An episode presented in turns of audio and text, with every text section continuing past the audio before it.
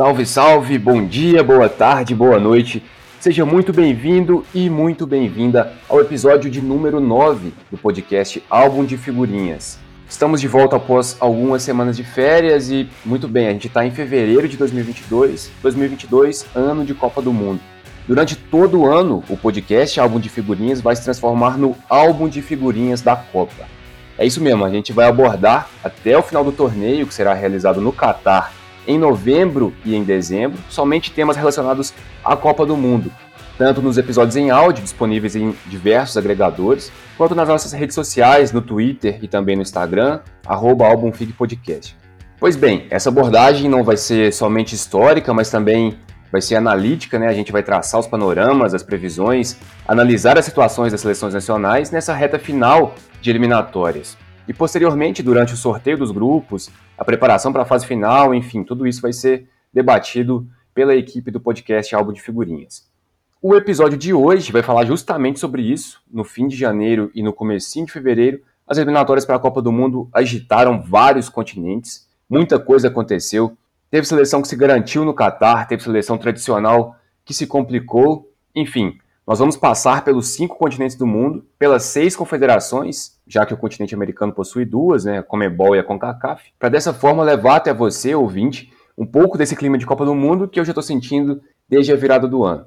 Eu sou o Diogo Rodrigues e estou aqui com Alexandre Leite, Daniel Pires e Guilherme Alves para essa conversa sobre futebol, sobre futebol de seleções, sobre Copa do Mundo. Alexandre Leite, como vai? Olá, Diogo, Guilherme, Daniel, todos e todas que estão nos ouvindo. É, falar de, de eliminatórias né, é sempre bom, como você falou, desde a virada do ano já estamos sentindo aí aquele é, clima de Copa do Mundo, então vamos abordar um pouquinho desse tema, né, falar, como você disse, das seleções que estão se complicando aí, das que já classificaram. Então fica com a gente que tem muita coisa para falar nesse episódio de hoje. Daniel Pires, um prazer falar com você. Prazer, Diogo, um prazer, Alexandre, prazer, Guilherme. Sempre bom estar aqui no álbum de figurinhas. Tivemos esse período de férias aí para dar uma descansada, mas agora já vamos voltar com tudo para falar de um tema que eu gosto muito, que é eliminatórias para a Copa, Copa do Mundo também, gosto demais. Quem não gosta, né? Que brasileiro que não gosta. E tomara que esse ano aí venha o nosso Hexa, o tão sonhado Hexa. É, quem gosta de futebol tem que gostar de Copa do Mundo, não tem como. Para mim é a maior competição que existe no, nesse esporte, né? Guilherme Alves, nosso verificado. Grande Guilherme, como está você? Fala Diogão, Alexandre, Daniel. É a primeira vez que eu gravo com você, Diogão, com o Daniel e com o Alexandre. A gente já gravou outras vezes. É um prazer estar aqui contigo, é um prazer estar aqui com os dois colegas também. É um prazer estar fazendo parte do, de mais um episódio do álbum de figurinhas. Uma boa tarde, bom dia, boa noite para vocês, nossos ouvintes. E vamos lá, vamos falar muito hoje de eliminatórias da Copa do Mundo e não vamos falar só da Comebol, tá? Muitas vezes as pessoas, quando falam, principalmente aqui no Brasil, sobre eliminatórias de Copa, falam só sobre a Comebol.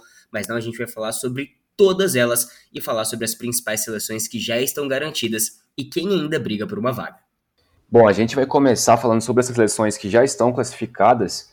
A primeira delas é o Catar, né? Bom, o Catar é a sede da Copa do Mundo, né? Foi escolhido como sede da Copa do Mundo já faz um bom tempo, foi em 2010, a escolha de 2022, né, da Copa de 2022, aconteceu junto com a da Rússia para a Copa de 2018.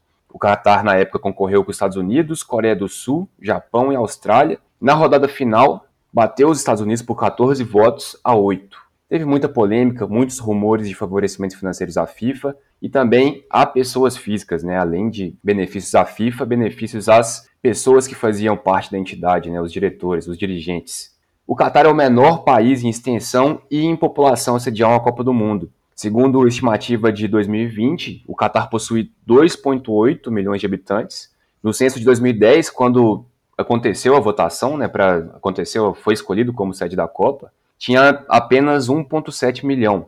A Copa vai ser jogada em novembro e dezembro por conta do clima no Catar, que é um país do Oriente Médio, né? É, a Copa normalmente é jogada nos meses de junho e julho, a temperatura máxima do Catar em junho e julho é de 42 graus, a média de temperatura máxima, né? E a mínima de 29 e 31. Então, fica praticamente impossível, né, fazer uma Copa para por causa das questões climáticas mesmo, os jogadores iriam, iriam jogar numa, numa condição muito desfavorável. Então, Esse torneio vai ser realizado em novembro e em dezembro. Temperatura média máxima em novembro no Catar é de 30 graus, em dezembro de 25, a mínima em novembro de 21 e a mínima em dezembro de 16. Então é um clima mais ameno, né? Que se assemelha um pouco ao verão europeu, né? Que, quando, que é quando a Copa é jogada é, se fosse num, num país como os Estados Unidos, como a Suécia, como qualquer país europeu, enfim. O Catar é um país de maioria islâmica, aproximadamente 70% da sua população, que gera controvérsia, por exemplo, por conta da venda de bebida alcoólica, já que a Embev é patrocinadora da Copa do Mundo, com uma de suas marcas, a, a Budweiser.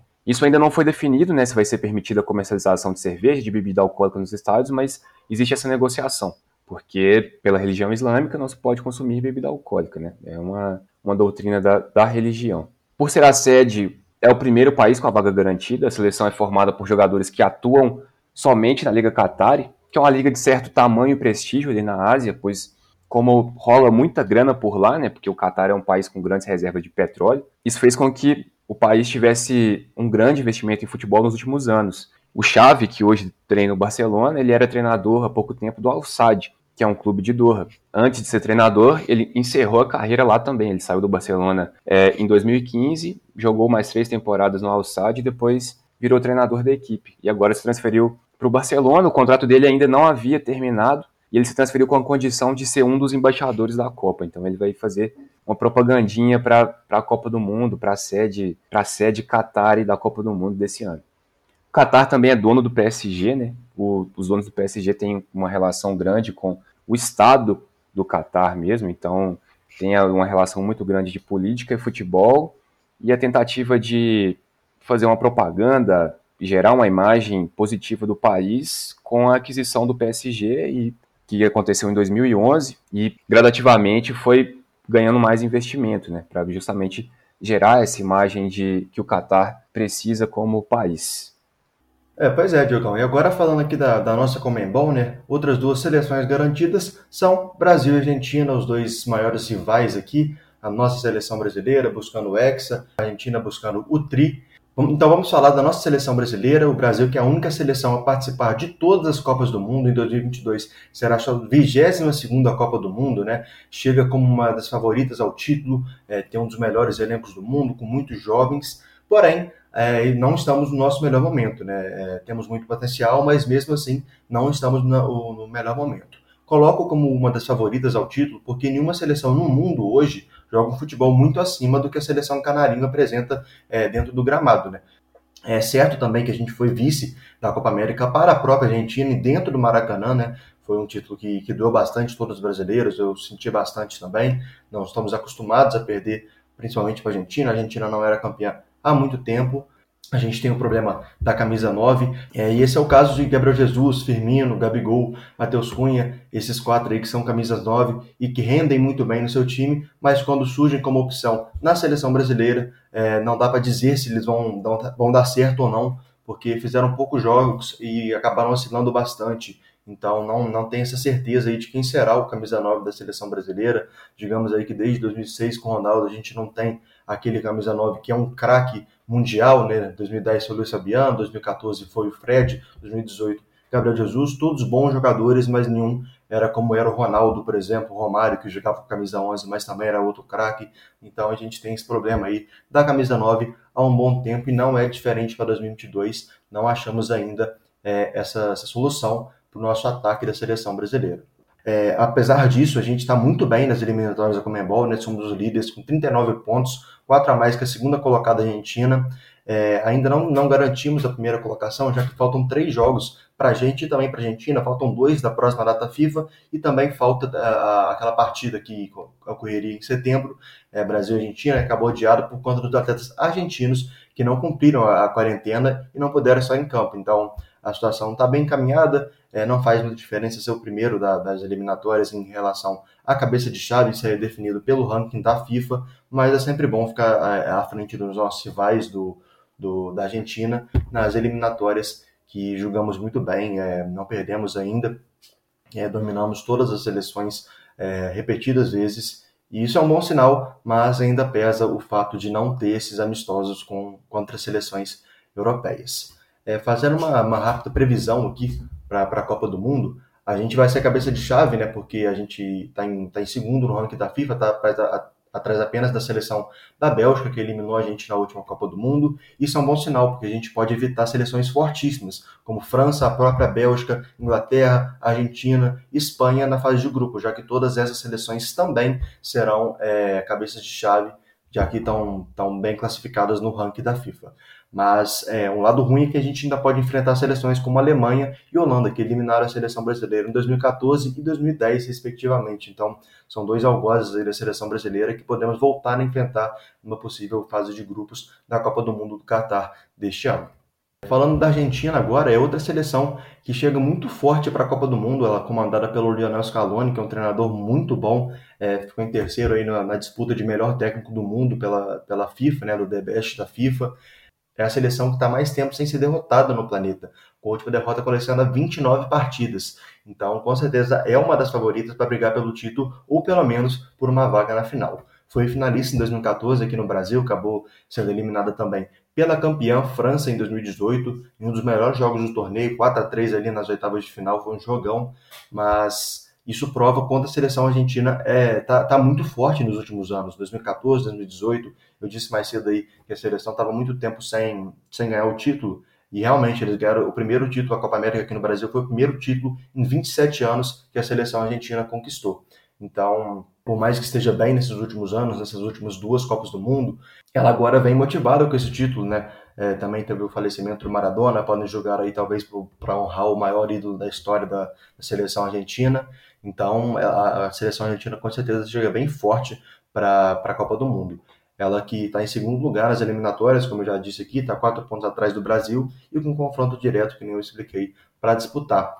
Ela também é cabeça de chave, então, assim como o Brasil evita aquelas seleções que eu disse que, que o Brasil não vai enfrentar, é um fator importante também na seleção argentina, que teve uma dificuldade para passar na última fase de grupos, né? acabou passando em segundo ali com a Croácia, que foi finalista da Copa, passou em primeiro, mas foi classificar apenas na, na última partida, jogando contra a Nigéria, venceu por 2 a 1 e acabou tirando a vaga dos próprios africanos. Empatou também com a Islândia, que é uma seleção bem mais fraca que a Argentina, mas tem todo o potencial agora para passar em, em, primeiro do grupo, sendo cabeça de chave, sendo que vai poder evitar seleções é, mais fortes e quem sabe conseguir a, classificação bem mais tranquilo do que foi na última Copa do Mundo para as oitavas de final.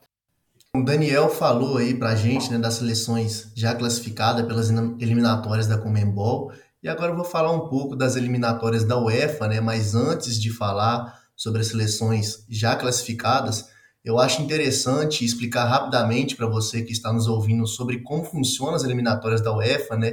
Que é um pouquinho diferente do que a gente está acostumado das eliminatórias sul-americanas, por ter muitas seleções, né, 55 para apenas 13 vagas, a eliminatória do UEFA ela é dividida em 10 grupos, sendo cinco grupos de cinco times e cinco grupos de seis times. Né? E dentro desses grupos, todas as seleções se enfrentam em jogos de ida e volta, e apenas o primeiro colocado do grupo se classifica diretamente para a Copa do Mundo. Né? Então, para ficar mais claro, são 10 seleções classificadas diretamente e outros 10 segundos colocados que vão para uma repescagem junto com as duas seleções é, classificadas com base na pontuação geral da Liga das Nações daquele ano, né? no caso de 2020, é, 2021, onde as seleções da Áustria e da República Tcheca é, foram classificadas, mas nós falaremos com mais detalhes sobre essa repescagem ao longo do episódio.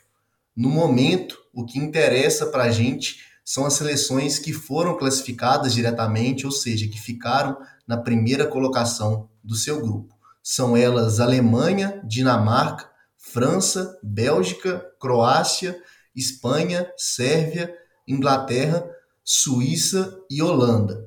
Dando rapidamente uma pincelada sobre essas seleções que foram classificadas diretamente, podemos citar aqui as famosas zebras, né, que foram as classificações da seleção da Sérvia, que deixou para trás a seleção de Portugal, de Bruno Fernandes, Cristiano Ronaldo e companhia, e também a seleção da Suíça, que conseguiu se classificar em primeiro em um grupo onde tínhamos a poderosa seleção italiana, que inclusive foi vencedora da última Eurocopa. Nos demais grupos, os favoritismos é, foram confirmados né, e as seleções mais fortes foram as que se classificaram. Então vamos fazer aqui uma breve projeção né, das seleções que já foram classificadas para a Copa do Mundo, começando pela Alemanha, que é uma seleção que tem bons jogadores, um padrão de jogo bem conhecido e já consolidado, né? Por isso é uma seleção que pode ir longe. Além disso, como o Daniel já bem citou em outra oportunidade, os alemães foram é, eliminados ainda na fase de grupos na última Copa, então com certeza eles vão com esse sentimento de revanche, de querer se redimir, e é uma equipe que pode sim chegar longe. Já a Croácia, Sérvia, Dinamarca, Bélgica, Suíça e Holanda, eu coloquei elas ali no mesmo pote, né? Acredito que são seleções que, que têm um bom elenco, estão jogando um bom futebol, não à toa se classificaram em primeiro nos seus grupos nas eliminatórias, mas será uma surpresa se elas conseguirem chegar às fases finais da competição, né, visto que não são favoritas a conquistar essa Copa do Mundo. Já a Espanha e a Inglaterra possuem algumas deficiências no elenco, mas tem jogadores com um grande poder de decisão e que podem fazer com que essas seleções avancem para as fases finais. Então, são duas seleções que a gente é, pode ficar de olho aí. A França, para mim, dessas seleções das eliminatórias da UEFA, é a grande favorita, possui um ótimo elenco que conta com, um dos, com vários dos principais jogadores da atualidade, né, como Benzema, Mbappé, Kanté e companhia, e por isso possui uma grande chance de chegar nas fases finais e até mesmo de vencer novamente a Copa do Mundo. A França, que é a atual campeã, venceu a última Copa é, de 2018. Bom, falando agora das seleções da Ásia, temos apenas duas seleções classificadas agora das eliminatórias da Ásia, que são Irã com 22 pontos e Coreia do Sul com 20 pontos, que, para falar a verdade, sobraram no grupo A da terceira fase. Qual é essa terceira fase? São 12 equipes, são divididas em, duas, em dois grupos de seis seleções cada.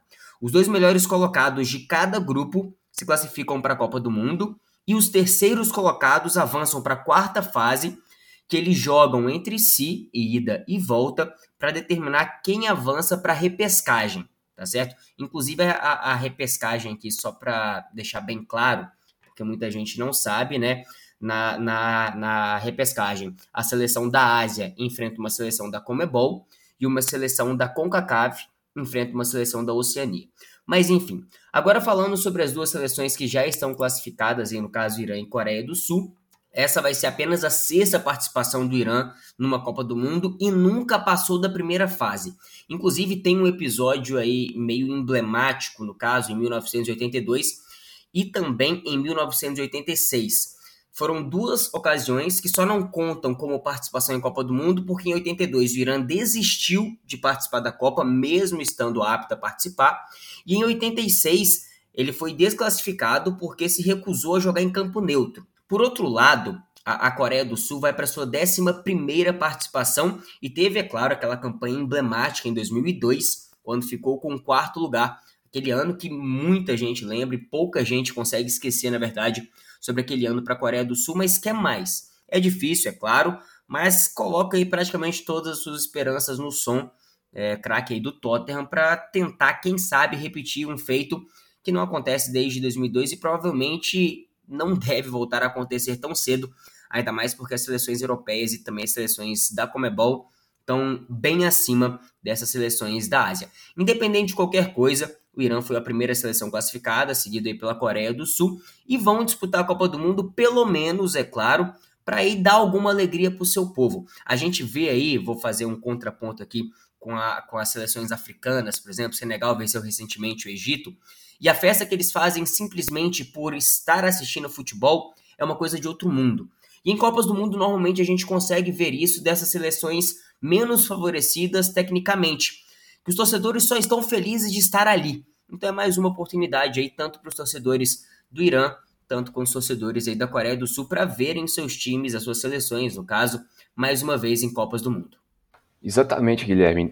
Durante a Copa de 2014 aqui no Brasil, eu tive contato com torcedores do Irã, tive contato com torcedores da Argélia também, e era uma coisa muito gratificante ver a alegria desse pessoal em estar aqui poder acompanhar a seleção, né, mesmo que menor número, em relação às outras seleções sul-americanas, até que as seleções europeias também, né, porque é mais difícil chegar aqui. Mas é muito gratificante você ver a alegria desse pessoal em torcer para o seu país, né? Durante a Copa do Mundo. E eu vou só fazer um, um vou só discordar um pouquinho do Alexandre aqui, na, é, em relação a colocar Bélgica e Holanda no mesmo pote, digamos assim, que Croácia, Suíça e Sérvia, eu acho que elas estão um pouco acima. A Bélgica, apesar de ter essa piada, né, que não sei quando vai acabar essa piada da ótima geração belga, mas que não ganhou nada, ainda é um grande time. Tem o De Bruyne, tem o Courtois, como Alexandre disse, tem o Lukaku, enfim, tem outros bons jogadores, tem um técnico que está há muito tempo no comando, né, então é um time consolidado ali sabe o que, que é, é um técnico espanhol muito bom, que é o Roberto Martins, croifista, inclusive. E a Holanda tem um bom time também, tem bons jogadores, ainda não encaixou. Na Eurocopa em 2020, foi eliminada pela República Tcheca nas oitavas de final, mas deu teve um jogador expulso, então foi uma partida assim que perdeu por, por uma falha individual, mas acredito que é uma equipe, uma seleção que pode surpreender também. Tem bons jogadores e tem um bom time. Enfim, agora a gente vai passar por cada federação e cada situação de eliminatórias em todos os continentes. Começando pela Comembol, tem algumas vagas restantes, né? Como o Daniel falou para a gente, Brasil e Argentina já estão classificados e sobraram duas vagas e meia, né? Duas vagas diretas, mais meia vaga aí que seria aí da repescagem que o Guilherme contou para a gente, né? O quinto colocado da Comebol vai enfrentar o, o vencedor da repescagem interna asiática, né? Os terceiros de cada grupo, como ele disse, se enfrentam e o vencedor vai para essa repescagem intercontinental que será jogada em jogo único, diferentemente dos anos anteriores, das, das edições anteriores da Copa do Mundo. Enfim, na Comebol, a gente tem basicamente o Equador praticamente classificado com 25 pontos, o Uruguai tem, está em quarto lugar com 22, o Peru tem 21, está em quinto, seria a equipe que hoje iria para esse confronto intercontinental, e foi em 2018 também, né? Na, não em 2018, né? Mas para a Copa de 2018, enfrentou a Nova Zelândia em dois jogos, um aqui na América do Sul, outro na Oceania, e levou a melhor sobre a equipe neozelandesa. O Chile vem em sexto, com 19, e a Colômbia vem em sétimo, com 17. A Bolívia tem 15, ainda tem chances matemáticas de conseguir ir à repescagem, mas é muito improvável que, que isso aconteça. Pois é, Diogão, e para conseguir conquistar essas vagas aí, tem mais duas rodadas de data FIFA, é, no dia 23 de, de março e também no dia 29 de março acontecerão os dois últimos jogos para todas as equipes, né? A gente tem alguns confrontos como Argentina e Venezuela que já não são mais importantes, pois as duas seleções já estão com seus destinos definidos, mas também temos confrontos muito importantes para várias seleções. Um exemplo desses é Colômbia e Bolívia. Colômbia e Bolívia estão distantes da Copa do Mundo, isso é fato, mas ainda, ainda tem chance de classificação. Quem vencer vai se manter com chance de classificação, por mais que ainda seja muito difícil. É, a Colômbia aí pode chegar a 23 pontos, mas precisaria de uma combinação de resultados muito grande para poder conseguir. E a Bolívia pode chegar até 21 pontos, e para isso ela precisaria que todas as seleções perdessem em outros jogos. Então é uma situação muito difícil para a seleção da Bolívia. Outro jogo muito importante é, é, é, o Brasil e Chile, não importante para o Brasil, porque o Brasil já está classificado para a Copa do Mundo, como a gente já falou aqui, mas o jogo é muito importante para a seleção chilena. A seleção chilena, como o Diogão falou muito bem, está em sexto lugar com 19 pontos, dois a menos que o Peru. Então precisam vencer esse jogo aí, é, é, é o jogo da vida deles, é, dos jogadores de agora da seleção chilena, porque é a última chance que eles têm aí para poder se classificar para a Copa do Mundo. Precisam vencer para poder manter chances, também precisam torcer por outros resultados. Mas é um jogo muito importante para a seleção chilena, jogo difícil, vai ser aqui no Brasil também, mas a gente vai falar melhor disso é, depois. É, Uruguai e Peru é o jogo mais aguardado, com certeza, da próxima data da FIFA na América do Sul, porque o Uruguai está em quarto lugar com 22 pontos, enquanto o Peru está em quinto com 21. Em caso de vitória dos donos da casa, no caso o Uruguai, eles garantem direto a classificação para a Copa do Mundo de 2022, isso, claro, se o Chile não vencer a seleção brasileira. É, porém, é, caso os visitantes, no caso o Peru, é, vençam, a, a chance de classificar direto é muito grande, porque na última rodada eles pegam um vice-lanterna Paraguai, enquanto o Uruguai enfrenta o Chile fora de casa na última rodada. O Chile que a gente acabou de falar que vai estar jogando todas as suas forças para poder conseguir se classificar para a Copa do Mundo. Então esse jogão entre Uruguai e Peru, dia 24 de março, não dá para perder de forma alguma. Na última rodada também tem dois jogos importantes que são justamente esses dois que eu falei, é, Peru e Paraguai, um jogo muito importante para a seleção do Peru, Paraguai já está eliminado aí da, da Copa do Mundo de 2022. O Peru precisa vencer, independente do resultado da partida contra o Uruguai. E o Uruguai também jogando contra o Chile fora de casa também é muito importante, porque independente também do resultado do primeiro jogo, contando, claro, que o Chile vence o Brasil, o Uruguai vai precisar vencer para conseguir garantir sua vaga direta então, esses são dois jogaços que a gente não pode perder de forma alguma. Vão acontecer aí na última rodada também, dia 29 de março, que vão decidir aí é, o caminho das seleções sul-americanas na Copa do Mundo, se vão para repescagem, se vão direto, se vão ficar de fora. Então, tirando o Brasil e a Argentina aí, que já estão classificados, as outras seleções têm que brigar muito por essa última vaga aí, por essas últimas vagas, né, que são duas, duas vagas e meia, como o Diogão destacou muito bem. Então, estou bastante ansioso já para esses jogos é, e não vou perder de forma alguma. Então, fazendo aqui uma breve análise né, sobre os possíveis classificados nas eliminatórias sul-americanas, a primeira equipe é, que deve se classificar, né, além de Brasil e Argentina que já garantiram a, sua classificação, né, inclusive é uma, um ponto a se ressaltar é que tanto o Brasil como a Argentina até o momento é, da gravação desse podcast não perderam sequer uma partida nessas eliminatórias. Né? O Brasil possui 12 vitórias e 3 empates em 15 jogos, e a Argentina 10 vitórias é, e 5 empates né, nos mesmos 15 jogos. Então, tirando essas duas seleções que já estão classificadas com certa folga, a primeira equipe que deve se classificar é o Equador, né? o Equador já está garantido ao menos na repescagem e bem provavelmente é, deve se classificar de forma direta, né? já que precisa apenas de uma vitória para isso e ainda vai enfrentar a equipe do Paraguai, né, que não vive uma boa fase e já está matematicamente fora da Copa.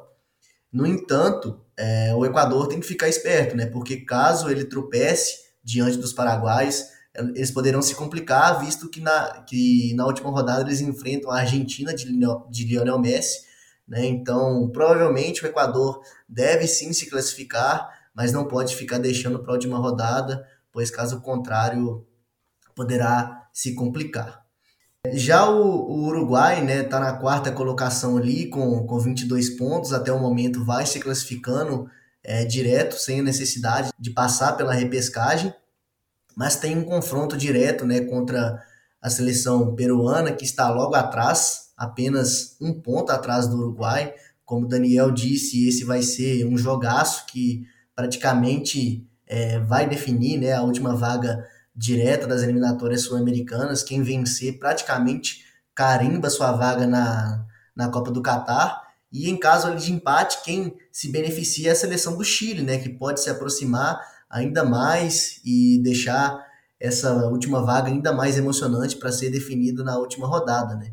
Essa disputa tá tão apertada que fica difícil que cravar quem vai se classificar. O mais fácil seria dizer que a seleção uruguaia, por todo o peso que a camisa possui, também pelo fato é, dela definir o confronto direto que tem contra o Peru jogando dentro de casa.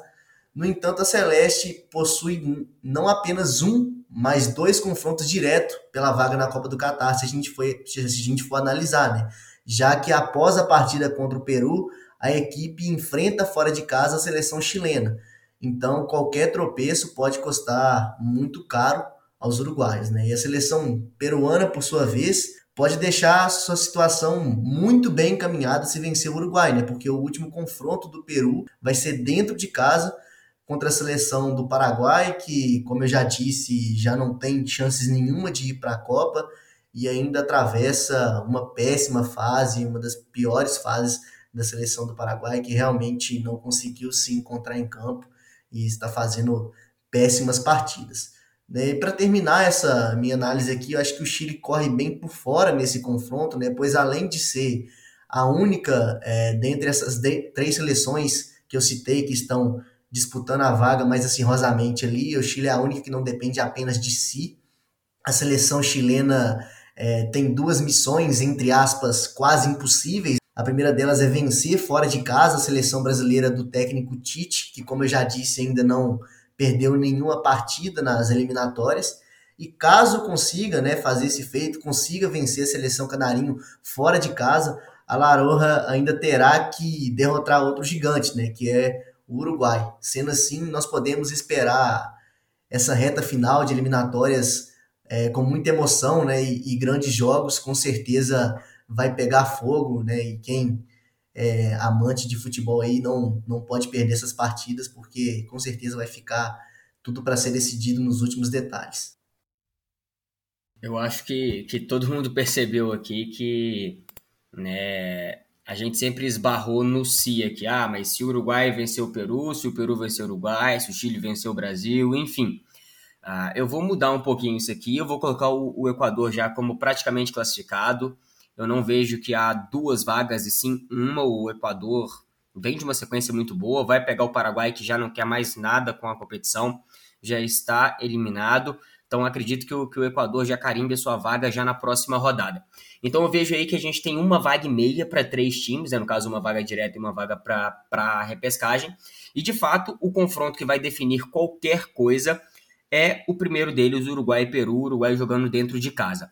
Mas não necessariamente essa quarta vaga vai ficar com esses dois times. Em caso de empate, claro, caso o Chile vença o Brasil, que lembrando, o Brasil não vai fazer corpo mole. Chile e Brasil vem criando uma rivalidade já há algum tempo, que nos últimos dois confrontos entre Brasil e Chile teve confusão, principalmente envolvendo o Vidal. Todos esses times aqui, eles têm situações teoricamente complicadas. Uruguai, por jogar em casa contra o Peru, eu vejo o Uruguai com leve favoritismo aí nesse confronto direto para conseguir a sua, a sua classificação com o Uruguai um pouquinho à frente, justamente por jogar em casa, tá vindo de duas vitórias. Tudo bem que o Peru também não perde a quatro jogos, mas mesmo assim, a camisa do Uruguai é uma camisa muito pesada, vai jogar em casa, vai jogar com o apoio da sua torcida.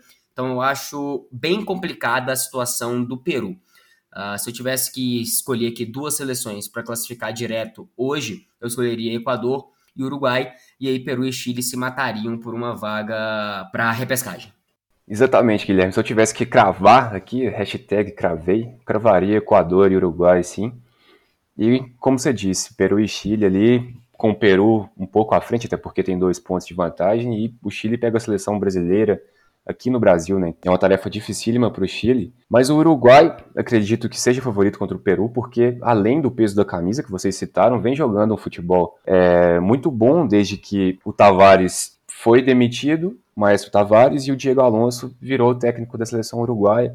Jogou muita bola contra a Venezuela na última rodada, ganhou de 4 a 1 com Godin, veterano, jogando bem, né? Outros veteranos como Cavani Soares jogando muito bem também. A Rascaeta encaixou no meio-campo. Então, uma seleção que está jogando um futebol agradável de se ver. Tem o Pelistre também, que é um jogador, um jogador muito jovem que o Diego Alonso promoveu a, titular. Eu gostaria de ver o Uruguai na Copa também, porque eu acho que é uma seleção sul-americana, além de Brasil e Argentina, que consegue rivalizar com as europeias. Na minha opinião, essa Copa, eu acho que europeus e sul-americanos estão muito acima. Claro que podem ocorrer surpresas, né? Senegal é uma delas, que a gente vai falar um pouquinho mais para frente. Mas, para mim, sul-americanos e europeus estão muito acima e o Uruguai tem totais condições de rivalizar, de chegar em quarta de final, de chegar em semifinal, dependendo dos cruzamentos, né? Como fez em 2010, em 2014 foi eliminado nas oitavas, em 2018 eliminou Portugal nas oitavas e perdeu para a França nas quartas, né? Enfim, é uma seleção que eu gostaria muito de ver na Copa. E o Peru encam é, encaminhado para mais uma repescagem, né? Ficando em quinto. Vai pegar dessa vez Austrália ou Japão, provavelmente. Então não vai ter tarefa fácil também.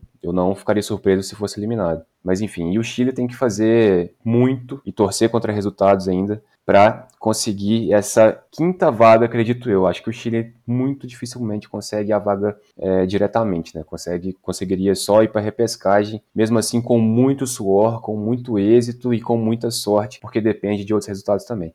A Colômbia tem chances matemáticas, mas muito, muito difícil da Colômbia conseguir, conseguir ir para a Copa, mesmo que consiga duas vitórias. Eu acho que vai conseguir duas vitórias, porque enfrenta Bolívia em casa e Venezuela fora, mas aí seria uma combinação de resultados que tem que dar tudo errado para Peru, para o Chile, no mínimo, né, para ela conseguir ir para repescagem. E também para o Uruguai, então tem que dar ruim aí para três outras seleções para a Colômbia ter chance de se classificar diretamente, que é muito, muito difícil, ou conseguir uma vaga para a repescagem. Muito bem, então agora vamos passar para CONCACAF, né, as eliminatórias na, as eliminatórias da América Central e da América do Norte. Bom, na CONCACAF a gente tem o Canadá muito próximo da vaga, né? Uma vaga que é uma participação na Copa do Mundo que não vem desde 1986. O Canadá participou apenas de uma Copa e foi muito tempo atrás, então é uma diferença de 36 anos. Em segundo lugar, na classificação, a gente tem os Estados Unidos, que ficaram fora da última Copa do Mundo, né? É sempre bom a gente lembrar. E agora estão com a classificação encaminhada também, assim como o México, que tem a mesma pontuação, 21 pontos, ali está em terceiro por conta de ter menos é, um menor saldo de gols. E em quarto lugar, quarto lugar pega a repescagem intercontinental contra o vencedor da Oceania, que deve ser a Nova Zelândia. Está o Panamá com 17 pontos. Panamá que foi a última Copa do Mundo, não fez muita coisa na última Copa do Mundo, caiu num grupo difícil também com Inglaterra e Bélgica e Tunísia também. Foi uma participação bem discreta do Panamá. E com um ponto atrás vem a Costa Rica. A Costa Rica que participou da última Copa do Mundo, inclusive estava no grupo do Brasil, perdeu por 2 a 0 para a gente. Essa última vaga na repescagem, que parece ser a briga que tomou forma, é entre Costa Rica e Panamá. Canadá bem perto, como eu disse, e Estados Unidos e México é, próximos também, mas não pode dar mole, né? Porque o Panamá e Costa Rica estão logo atrás. Exatamente, Diogão. E falando aí dos jogos restantes que a gente tem, né? Eu nem vou me alongar muito nos jogos que Estados Unidos e México terão daqui para frente, porque eu vejo como as duas seleções que vão enquadrar aí o, o top 3 e irão diretamente para a Copa do Mundo. Mas as duas equipes brigam aí por uma eventual segunda vaga, no caso, a segunda colocação, e vão se enfrentar no próximo dia 24 de março, ou seja, 24 do mês que vem. Como a gente já disse, Panamá e Costa Rica brigam aí pela quarta vaga, a da repescagem, mas não se enfrentam, não tem confronto direto nisso aqui. E curiosamente, tanto Panamá quanto Costa Rica, ambos enfrentam tanto Estados Unidos quanto Canadá. Então, assim, é, independente de qualquer coisa, vamos supor que essas duas seleções percam para Estados Unidos e Canadá, o que é teoricamente a lógica, mas eu vejo aqui que é, o Panamá joga contra os Estados Unidos, com sorte já pega os Estados Unidos e Canadá já garantidos. Só que o estado que os norte-americanos vão entrar nesse jogo depende, é claro, do confronto direto contra o México. Vamos supor que o Panamá vença o seu jogo Estados Unidos perca para o México. Pode ser que os Estados Unidos aí chegue no jogo contra o Panamá ameaçado de perder a sua terceira colocação. E aí sim, os Estados Unidos seria aqui com força máxima e seria amplo favorito num eventual jogo contra, contra o, o Panamá. Enfim, pelo lado da Costa Rica, é, joga contra o Canadá no possível jogo da confirmação dos canadenses na Copa. Então, eu colocaria aqui como uma eventual derrota para a, a, a Costa Rica. Depois encara El Salvador e Estados Unidos. Os dois jogos que devem definir quem vai para a repescagem é justamente Costa Rica contra El Salvador e Panamá contra Honduras. Panamá tem leves, tem um leve favoritismo aí sobre a, a, Costa Rica. Mas é claro, tudo depende do que vai acontecer nos jogos contra Canadá e Estados Unidos das duas equipes. Vamos supor que uma das duas equipes surpreenda e vença ou pelo menos tire um pontinho dessas duas seleções aí o jogo já muda. E quem conseguir pontuar contra essas duas seleções provavelmente garante sua vaga na repescagem. Se der a lógica e as duas perderem, o Panamá tem uma, tem uma vida um pouco mais fácil, pega um adversário menos cascudo, um adversário um pouco pior e tem um ponto à frente aí na tabela de classificação. Então hoje eu vejo Canadá, Estados Unidos e México claramente classificados para a Copa do Mundo e o Panamá, Costa Rica brigando por uma vaga na, na repescagem, com o Panamá um pouquinho à frente da Costa Rica nesse momento. Eu vou discordar um pouco do Guilherme, eu não vejo os Estados Unidos tão garantido na Copa do Mundo como o México, apesar deles terem a mesma pontuação, né? Os Estados Unidos está em segundo, o México está em terceiro, mas pelo fato do México é, receber os Estados Unidos na sua própria casa no dia 24 de março, né, pela 12 rodada das eliminatórias da CONCACAF, eu acho que o México é mais favorito que os Estados Unidos e que os Estados Unidos pode sim ser surpreendido pelo Panamá porque o Panamá, como o Guilherme já disse muito bem, vai enfrentar a Honduras e depois visita os Estados Unidos lá nos Estados Unidos. Mas vale lembrar que o Panamá, é, ainda nessas eliminatórias, venceu a equipe dos Estados Unidos por 1 a 0 é, é, na, na, primeira partida que eles tiveram lá na quinta rodada. É, venceram por 1 a 0 Então, eu acho que pode ser sim uma pedra no sapato dos Estados Unidos. E caso os Estados Unidos perca essas duas partidas e o Panamá vença Honduras, é, ele cairia já para a quarta colocação e ficaria numa situação complicada para a última rodada, porque o Panamá pô, é, vai enfrentar o Canadá, o Canadá já está praticamente garantido na Copa do Mundo, é, com um empate, é, seja deles ou da Costa Rica, eles já estão garantidos na Copa do Mundo, então chegariam na última rodada visitando a seleção panamenha, já classificados, então poderiam aí é, jogar um, um nível abaixo, talvez poder ajudar a tirar os Estados Unidos da vaga direta da Copa do Mundo, então é, pelo Guilherme, do, a partir do que o Guilherme falou, a minha única mudança seria aí que o México está mais ganhando dinheiro que os Estados Unidos e eu vejo os Estados Unidos numa situação que pode se complicar dependendo dos resultados da 12 e também da 13 rodada.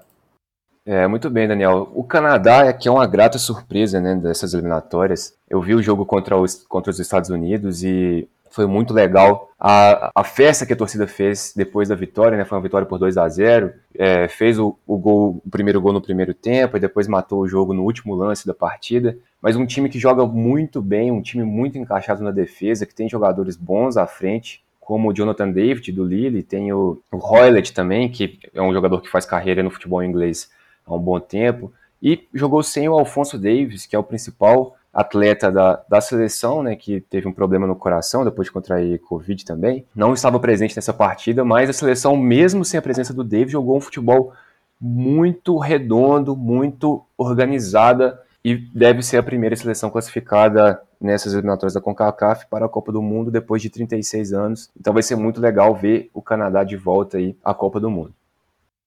Muito bem, agora a gente vai para a Ásia, as eliminatórias da AFC. Como o Guilherme disse no início do programa, Irã e Coreia do Sul já estão classificados, né? As seleções estão no mesmo grupo nessa última fase das última fase não, né? Na terceira fase das eliminatórias asiáticas e já se classificaram, já garantiram a classificação. No grupo B disputam a Arábia Saudita, Japão e Austrália essas três seleções jogam por duas vagas. Nesse momento, a Arábia Saudita é líder, com uma posição muito confortável para garantir sua classificação na Copa, né? tem 19 pontos. O Japão com um ponto a menos, 18 pontos. A Austrália vem atrás, vem terceiro com 15 pontos. A Austrália deixou o Oman empatar no final do jogo, na última rodada. Estava vencendo por 2 a 1 tomou um empate no finalzinho. Então poderia estar com 17 pontos, né? Se tivesse vencido ia ser 19, 18, 17 e a Austrália teria muito mais chance de conseguir essa vaga direta. Lembrando que o terceiro de cada grupo, né? Nesse momento a Austrália e no outro grupo os Emirados Árabes Unidos, eles se enfrentam. A partir desse confronto, o país vai jogar com o quinto colocado da América do Sul, que vai ser um jogo muito difícil, tanto para quem sair do lado asiático, tanto para quem sair do lado sul-americano, né, Guilherme? Exatamente, Diogão. É, confrontos difíceis para ambos os lados. Vamos começar falando aqui do grupo A, que é um, que é um grupo que está já praticamente mais, mais definido, né? Tem os dois dos dois primeiros já classificados. E faltando duas partidas aí, Emirados Árabes com nove pontos e Líbano com seis disputam o terceiro lugar do grupo A. Os Emirados Árabes enfrentam o Iraque, já eliminado, e a Coreia do Sul, já classificado. Já o Líbano pega a Síria já eliminada e o Irã também já classificado. Então, teoricamente, as duas seleções pegam aí, tem, tem destinos parecidos. Vão pegar um time já eliminado e outro time já classificado. Só que, claramente, a gente tem aqui uma vantagem para os Emirados Árabes. Uma vitória, um empate classificam os Emirados Árabes sem depender de nenhum outro resultado, assim, claro, como duas vitórias. Para o Líbano, é preciso tirar uma diferença de três pontos, e também tirar uma diferença de três gols no saldo de gols. Vamos supor aqui que, que as duas equipes percam para as duas já classificadas e vençam as duas que já estão eliminadas. Matematicamente, os Emirados Árabes estarão classificados aí para disputar um jogo contra o terceiro colocado do grupo B, que como você disse, nesse momento é a Austrália. A Austrália bobeou feio na, na última rodada e acabou podendo se complicar aí. E pode ser que esse empate, justamente contra o Oman, tenha aí colocado a Austrália para disputar, entre aspas, uma repescagem interna. Eu vejo aqui a, a Arábia Saudita já praticamente já classificado, e aí Japão e Austrália brigam aí por duas vagas. É claro que pode acontecer muita coisa, inclusive eu vejo aqui, inclusive a Austrália, no caso, tem uma, um caminho bem complicado aqui pela, pela frente. Porque a Austrália pega o Japão e depois pega a Arábia Saudita, justamente. A Austrália tem dois confrontos diretos aqui para frente. Caso vença o Japão, naturalmente passaria a seleção japonesa. E depois tem a Arábia Saudita. No fringir dos ovos aqui, pode ser que tudo mude nesse grupo. Pode ser que a Austrália termine em primeiro e a Arábia Saudita termine em terceiro. Pode ser que o Japão termine em primeiro. Enfim, esse grupo está literalmente uma confusão. A Austrália tem dois confrontos diretos. O Japão, além de pegar a Austrália, joga também contra o Vietnã. Vietnã já desclassificado. E a Arábia Saudita, além de pegar, pegar a Austrália, enfrenta a China, que também já está eliminada. Enfim, é um grupo muito interessante que tem duas últimas rodadas que serão muito interessantes. Como eu disse, tudo pode mudar e nesse grupo em específico eu não consigo assim apostar em, em alguma coisa. A Austrália, que era uma das minhas apostas, me decepcionou bastante durante a competição e agora enfrentando dois adversários diretos, primeiro e segundo colocado, Arábia Saudita e Japão, vai ter que se mostrar de uma vez por todas. Vai ter que fazer jus àquele leve favoritismo que tinha no início da competição desse grupo. Por outro lado, se Japão e Arábia Saudita fizerem o dever de casa e são classificados aí para a próxima Copa do Mundo. No caso da eliminatória, aliás, da repescagem interna, eu vejo aqui uh, a Austrália com um grande favoritismo, tanto contra Emirados Árabes, tanto contra Líbano. O grande problema é que a Austrália também tinha um grande favoritismo contra o Oman, e mesmo assim tropeçou e, e sofreu um empate no último lance. Independente de qualquer coisa, a Austrália tem tudo, pelo menos, para disputar a repescagem aqui contra um time da, da Comebol, pelo menos. Seja Austrália ou seja Japão, né, Guilherme? Quem passar, quem ficar em terceiro nessa repescagem, ou seja a Arábia Saudita também, é favorita, é favorita contra o Emirados Árabes ou contra o Líbano, enfim. Quem sair desse grupo B tá, tem uma superioridade de qualidade mesmo do time em relação ao Emirados Árabes ou ao Líbano. Mas é uma disputa bem legal nesse final de essa reta final né, do grupo B e seria ainda mais legal se a Austrália tivesse vencido o Oman, porque estaria ainda mais embolado, com chances, com maiores chances da Arábia Saudita ficar fora e, ir para a repescagem. Bom, então faltando só uma federação para a gente falar aqui, que é a OFC, que é que é a Confederação da Oceania. As eliminatórias da Oceania vão acontecer em, somente em março, vão começar em março. É um torneio bem curtinho que vai acontecer de 17 a 30 de março. Esse torneio vai acontecer no Catar, então vai ser uma prévia, vai ser um evento teste aí para a Copa do Mundo, porque todos os jogos vão acontecer na cidade de Doha, em diferentes estádios, mas todos na cidade de Doha. Na Oceania nem tem muito o que a gente falar, porque a seleção da Nova Zelândia é muito favorita, é muito superior a todas as outras. Né? A gente tem raríssimos casos, por exemplo, o Tahiti disputou uma Copa das Confederações aqui em 2013, aqui no Brasil, porque conseguiu uma vitória muito inesperada sobre a Nova Zelândia, mas enfim, provavelmente a classificada será a Nova Zelândia, que enfrentará a quarta seleção da CONCACAF, né? Como a gente comentou, deve ficar entre Panamá e Costa Rica, se não acontecer nenhuma surpresa. Então, esse é um dos playoffs intercontinentais que vai acontecer em junho, depois do sorteio da Copa. O sorteio vai acontecer em abril, os playoffs intercontinentais somente em junho. Antes de junho, em março, né, quando estiver rolando essa eliminatórias na Oceania, vai estar acontecendo também uma, uma disputa que, para o mundo do futebol, é mais importante, chama mais atenção. E não uma disputa apenas, né? Duas disputas, pois acontecerão os playoffs na Europa e os playoffs na África. Não é mesmo, Alexandre? É isso mesmo, Diogão. É, no, na repescagem né, da UEFA, 12 seleções disputam, né? A Áustria e a República Tcheca, que, como eu disse lá no início né, do, do nosso podcast foram classificadas com base na pontuação geral das Ligas Nações de 2020 e 2021 e as 10 seleções que terminaram na segunda colocação nas eliminatórias, né, que são elas Portugal, Escócia, Itália, Rússia, Suécia, País de Gales, Polônia, Macedônia do Norte, Turquia eh, e Ucrânia. Só para explicar rapidamente, essa, repesca essa repescagem será dividida em duas fases, com semifinais e finais a serem disputadas em jogo único, ou seja, para garantir uma vaga na Copa do Catar, as seleções que estão na repescagem vão precisar vencer as duas partidas, né? E das 12 seleções que estão disputando essa repescagem, apenas três irão conseguir a vaga para a Copa do Mundo no Catar. É, a primeira fase a das semifinais né, terá todos os jogos a serem disputados no dia 24 de março, né, no mês que vem, às 16h45 é, horário de Brasília, então quem não quiser perder, né, já anota aí na agenda.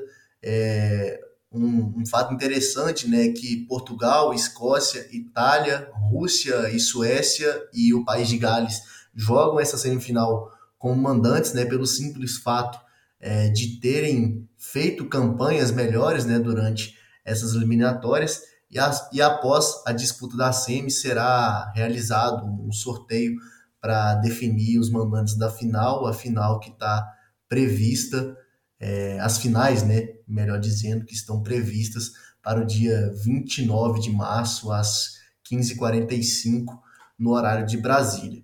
E uma curiosidade sobre essas fases finais, né, que podemos ter o tão esperado confronto entre Itália e Portugal, né? Apenas uma dessas grandes seleções poderá se classificar para a Copa, então ou teremos a atual campeã da Eurocopa fora da Copa do Mundo do Catar, ou teremos que ver né, o Cristiano Ronaldo podendo ficar de fora daquela que, já pela idade avançada do jogador, né, que está com 37 anos, é, poderia ser a sua última Copa do Mundo. Então, com certeza, teremos um desses grandes aí de fora, um dos confrontos mais aguardados dessa repescagem aí, é, entre Portugal e Itália.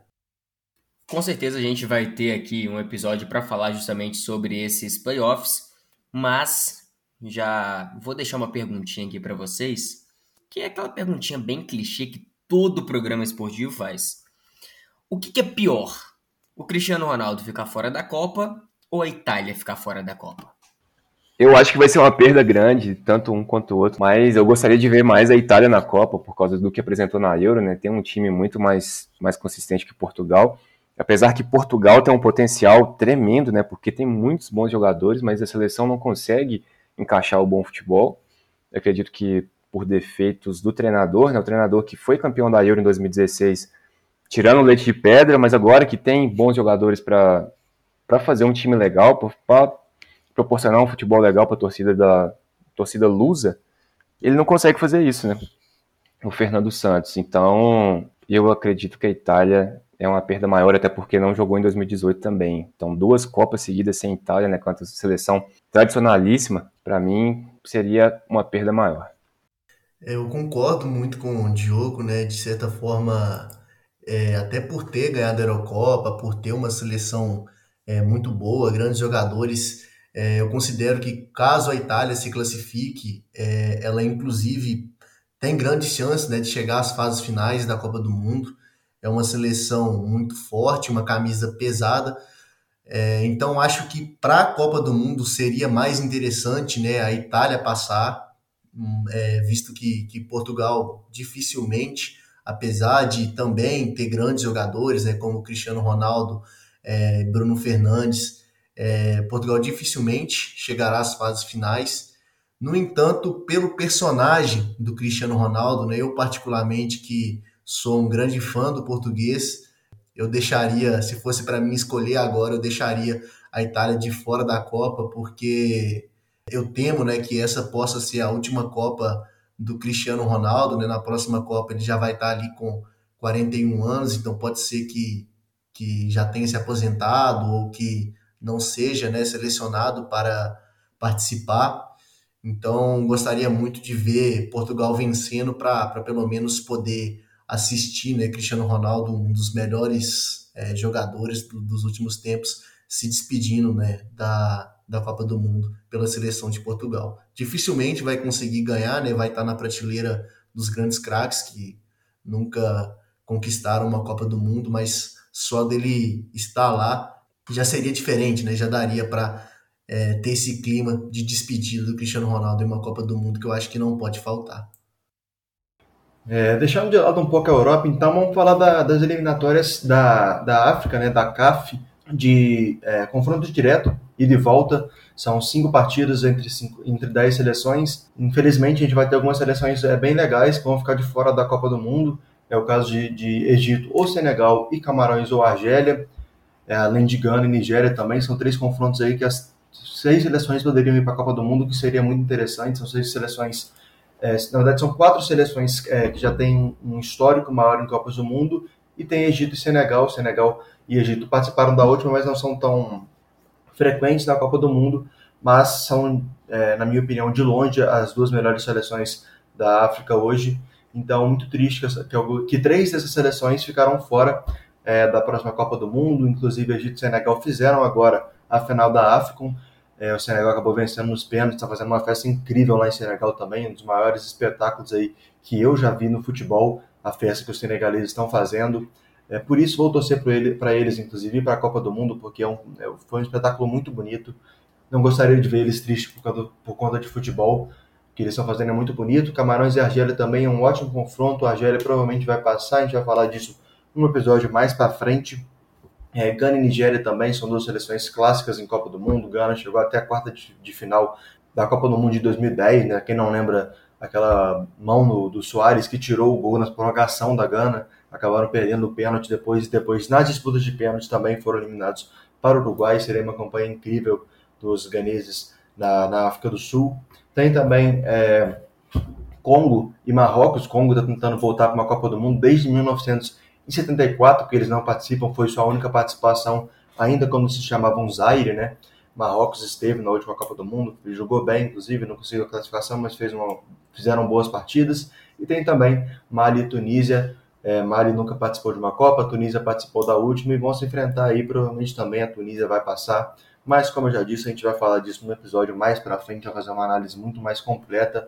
Mas eu deixo aqui minha insatisfação né, com essas seleções que eu disse que é, Egito ou Senegal, Camarões ou Argélia, Gana e Nigéria, alguma, três delas, na verdade, vão ficar fora da Copa do Mundo. Isso é uma coisa que me chateia bastante. As, todas as seis mereciam estar lá, mas é do futebol, é assim mesmo, uma questão de justiça. Já são cinco vagas para a África, é bastante coisa, assim como é aqui na Comebol. Então, é, é, é torcer para ver o, o, futebol africano crescendo cada vez mais. Seleção do Senegal e Diogão já destacou também que pode surpreender na Copa do Mundo. Concordo bastante, gosto bastante da, da seleção de Senegal, uma equipe muito forte. Então, é torcer aí para que, que, os melhores passam, que os que mais merecem passam de fato, para que tenha, que façam uma boa performance na próxima Copa do Mundo. É só porque o Daniel declarou sua torcida aí pro Senegal, como sempre, eu gosto de ser do contra, eu confesso que estou torcendo pro Egito. É, gostaria de ver o Salah na Copa, né? Então, vou até inclusive é, falar aqui, né, dentre esses confrontos, já falar na lata quem eu acho que passa, é, curto e grosso. Egito e Senegal, para mim, passa o Egito. Camarões e Argélia, Camarões passa. Gana e Nigéria, para mim, vai dar Nigéria. Congo e Marrocos, acredito na seleção marroquina. E Mali e Tunísia, acredito que vamos ter aí Mali fazendo sua primeira participação em Copas do Mundo, apesar é, da, da Tunísia, na minha concepção, ter um leve favoritismo. Acredito que, que a seleção é, de Mali vai conseguir essa classificação inédita. Um confronto que me chama muita atenção aí é Mali e Tunísia, porque Mali acho que tem uma real possibilidade de, de estrear em Copas do Mundo, né, de fazer sua primeira Copa do Mundo. É uma coisa que eu gostaria de, de ver acontecendo, inclusive, porque a Tunísia não, não vejo muita graça no futebol da Tunísia, né? Em Copa do Mundo eu, eu sempre defendo, né? Eu sempre penso assim, eu quero uma seleção que consiga classificar para fazer um bom papel, para apresentar algo de novo no futebol, né? Um que tenha um futebol ofensivo, que vá que tenha bons jogadores, que vai fazer muito gol. Eu quero isso na Copa. A Tunísia geralmente não faz não faz muita coisa, né? Mas tem uma seleção ali encaixadinha. Enfim, é uma coisa que a gente vai tratar no episódio específico só para esses playoffs, né? Tanto os africanos quanto os europeus. Não, já que todo mundo tá dando seus palpites aqui, eu vou, vou dar os meus palpites também, né? Vamos lá, ó, vamos começar aqui. Egito e Senegal. Rapaz, esse é difícil, mas eu acho que o Senegal passa. Tô com o Senegal. Tô com Mané e companhia, a tropa do Mané. Camarões e Argélia, acho que dá Camarões. Gana e Nigéria. Outro confronto interessante também. Gana já por alguns anos teve algumas boas seleções. Nigéria também. Uma pena terem se, se enfrentado agora, mas eu acho que, que passa a Nigéria. Congo e Marrocos, fico com Marrocos. Mali e Tunísia, fico com Tunísia. Muito bem, a gente está chegando ao fim desse episódio, né? A gente falou bastante de eliminatória, falou bastante de Copa do Mundo, vai ser assim o ano inteiro. Espero ter você, ouvinte, mais, mais vezes aqui com a gente, para você que é fã de Copa do Mundo, né? Para mim, o maior torneio, para mim e para muita gente, né? Para a maioria das pessoas, é o maior torneio a maior festa do futebol, né? Então é sempre bom de quatro em quatro anos ter essa esse tipo de discussão, né? A gente ficar nesse clima de Copa do Mundo que é muito gostoso e foi foi um prazer ter eles aqui comigo. Alexandre Leite, até a próxima. Até a próxima, Diogão, Guilherme, Daniel, sempre um prazer estar aqui com vocês. Né? Espero que da próxima vez é, podemos nos reunir todos aqui de novo para estar comentando o hexa da seleção brasileira. Né? Depois dessa Copa do Mundo, acredito é, muito que vai vir. É, então é isso aí. Muito obrigado também a todos que nos escutaram até aqui. Um abraço e até a próxima. Daniel Pires. Sempre muito bom estar aqui falando desse tema que eu gosto bastante, gosto muito de futebol de seleções, é, acompanhei agora a AFCON, é, vou acompanhar com certeza esses jogos das eliminatórias, as, as repescagens que vão acontecer. Muito bom estar com meus amigos do peito aqui, Diogão, Guilherme, Alexandre. Muito obrigado a todo mundo que acompanhou com a gente aqui esse podcast. É, é sempre bom estar aqui falando com vocês, é sempre bom estar é, tá levando é, o futebol para mais pessoas. Futebol que é esse esporte tão importante que a gente gosta bastante. Muito obrigado, uma ótima semana a todos e até a próxima. Guilherme Alves, uma satisfação ter você conosco. Diogão, satisfação é minha, um prazer enorme gravar com você, prazer enorme gravar com o Alexandre, com o Daniel. Obrigado aí ao nosso ouvinte pela audiência em mais um podcast. Lembrando que a gente volta daqui a um tempinho e a gente espera que a audiência continue crescendo cada vez mais. E é claro, sigam acompanhando a gente. No mais, muito obrigado. Obrigado pela conversa, foi um prazer imenso e até a próxima. A gente vai ficando por aqui. Esse foi o nono episódio do podcast Álbum de Figurinhas. Não esqueça de acompanhar a gente no arroba Podcast, lá no Twitter e também no Instagram. Dentro de duas semanas voltamos para contar a história de outra figurinha do futebol relacionada à Copa do Mundo, seja uma figurinha histórica, seja uma análise da Copa que está por vir no Catar, porque esse ano é ano de Copa e o álbum de figurinhas é o álbum da Copa do Mundo. Um abraço a todos e a todas, até a próxima.